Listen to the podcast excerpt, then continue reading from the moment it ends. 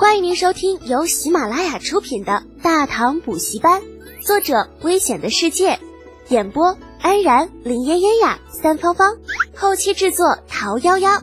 感谢订阅。第三百二十三集，席君买的惊讶。一边去，离朕那么近干什么？按住李承前的头，将其推到了一边。李二重整旗鼓。李德简。吐蕃人那边的事情，朕交给你了。如何处置是你的事，朕不会指挥。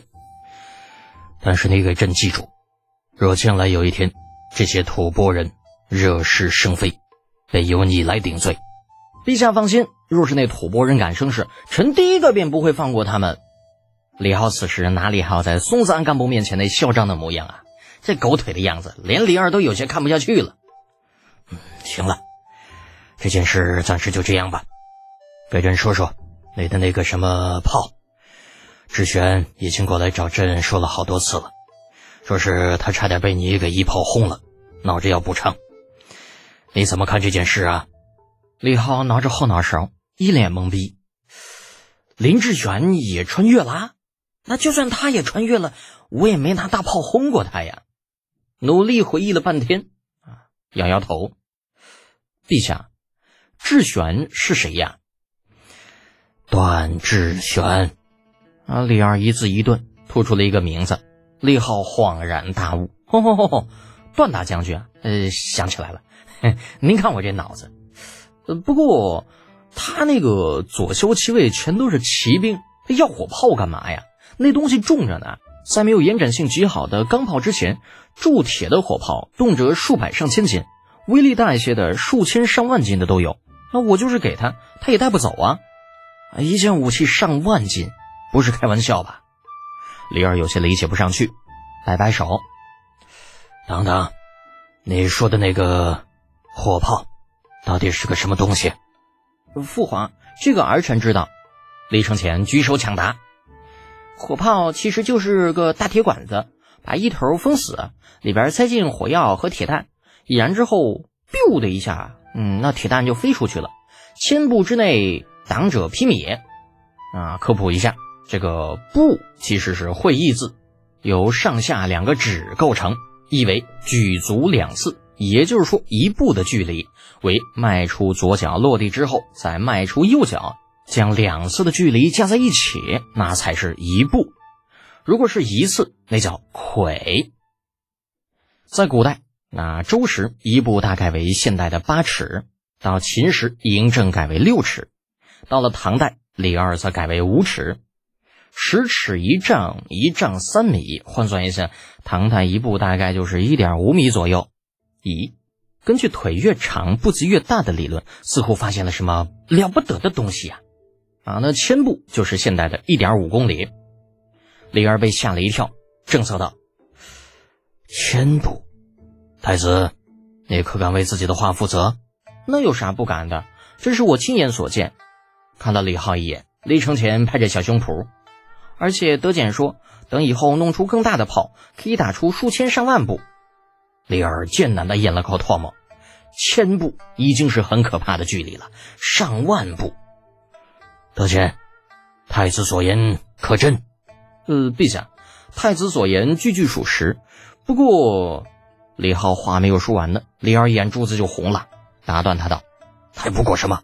速速带朕去看。”这段时间总听那段志玄在耳边拿着唠叨什么火炮什么的，他也没放在心上，琢磨着应该是段志玄看上了李浩捣鼓出来的新东西了。结果没有想到，火炮竟是个如此厉害的东西，千步之内挡者披靡。好吧，别说千步。如果能达到五百步，朕又何必再怕什么草原骑兵啊？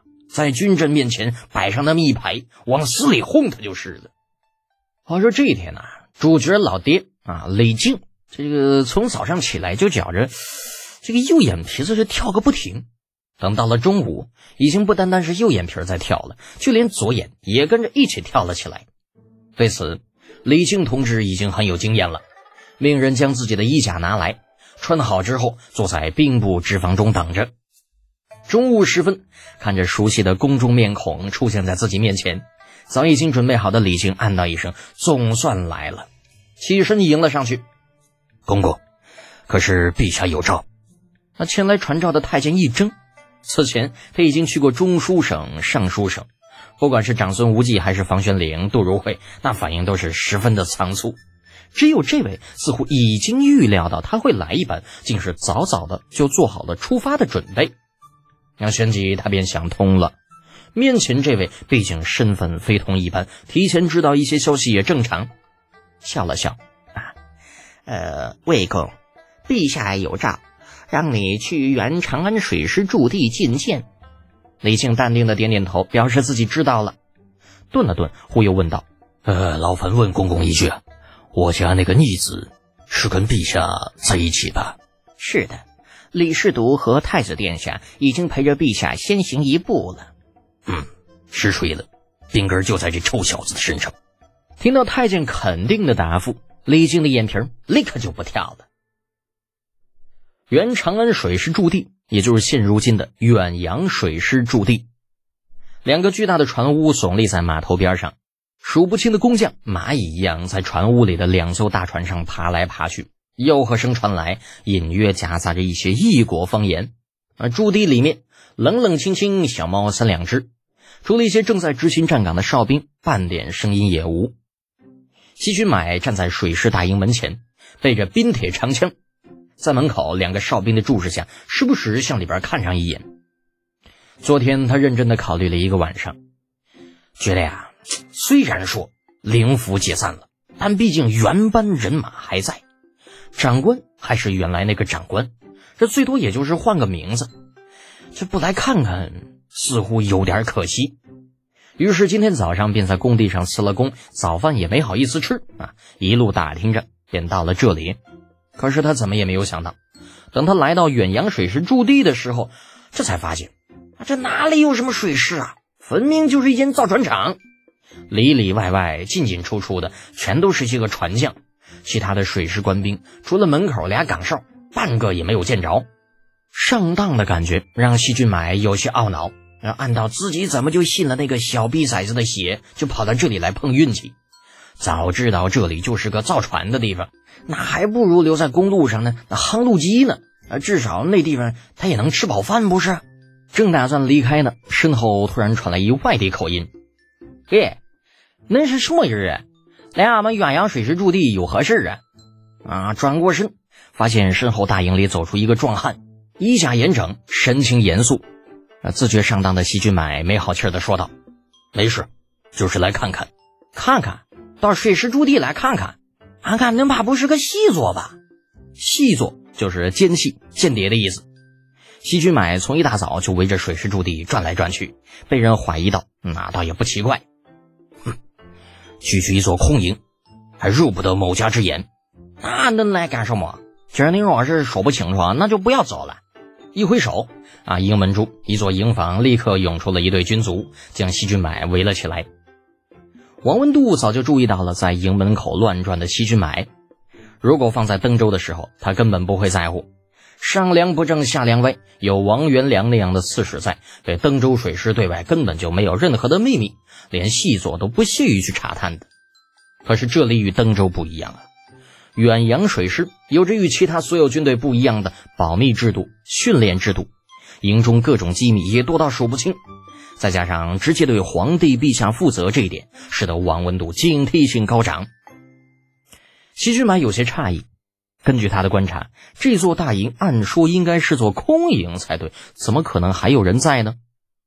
扫了一圈，围住自己的军卒。西俊买冷冷一笑：“怎么，还想强留西某？也好，我西俊买正想见识见识远洋水师的厉害。”那王文度一怔：“你便是西俊买？你听说过我？”那西俊买也是一怔。他虽然自视甚高，但是却没有觉得自己的大名会传到人尽皆知的地步。王文度笑着摇了摇头，对那些个依旧围着西军买的军卒挥了挥手：“自己人。”都散了吧，自己人。那西军买正疑惑间呢，却听那军喊说道：“昨天都督派人回来传令，说是有一位叫西军买的壮士，今日会来投军，让王某好好招待。不想必是你。刚刚多有失礼，还请海涵。这席俊买就是个吃软不吃硬的性子。王文度一道歉，顿时不好意思起来。呃，刚刚席某也有不对的地方，王兄见谅。王文度闻言哈哈一笑，哼，什么见谅不见谅的？以后大家就是自己人了，都在一个锅里吃饭，说远了。那席俊买眨眨眼睛，有些受不了王文度的热情，正想解释呢，人已经被王文度拉进了大营。没有办法，既来之则安之。想自己光棍一条，对自己应该不至于有啥图谋。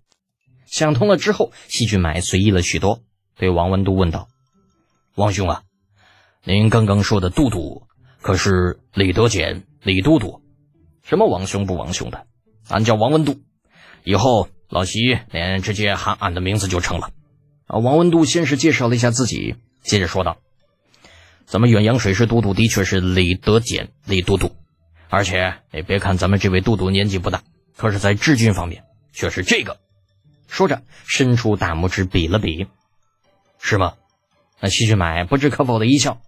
相比别人的介绍，他更相信自己的眼睛。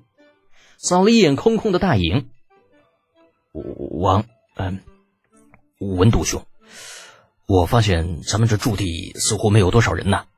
想到昨天来人说李浩对西俊买此人志在必得。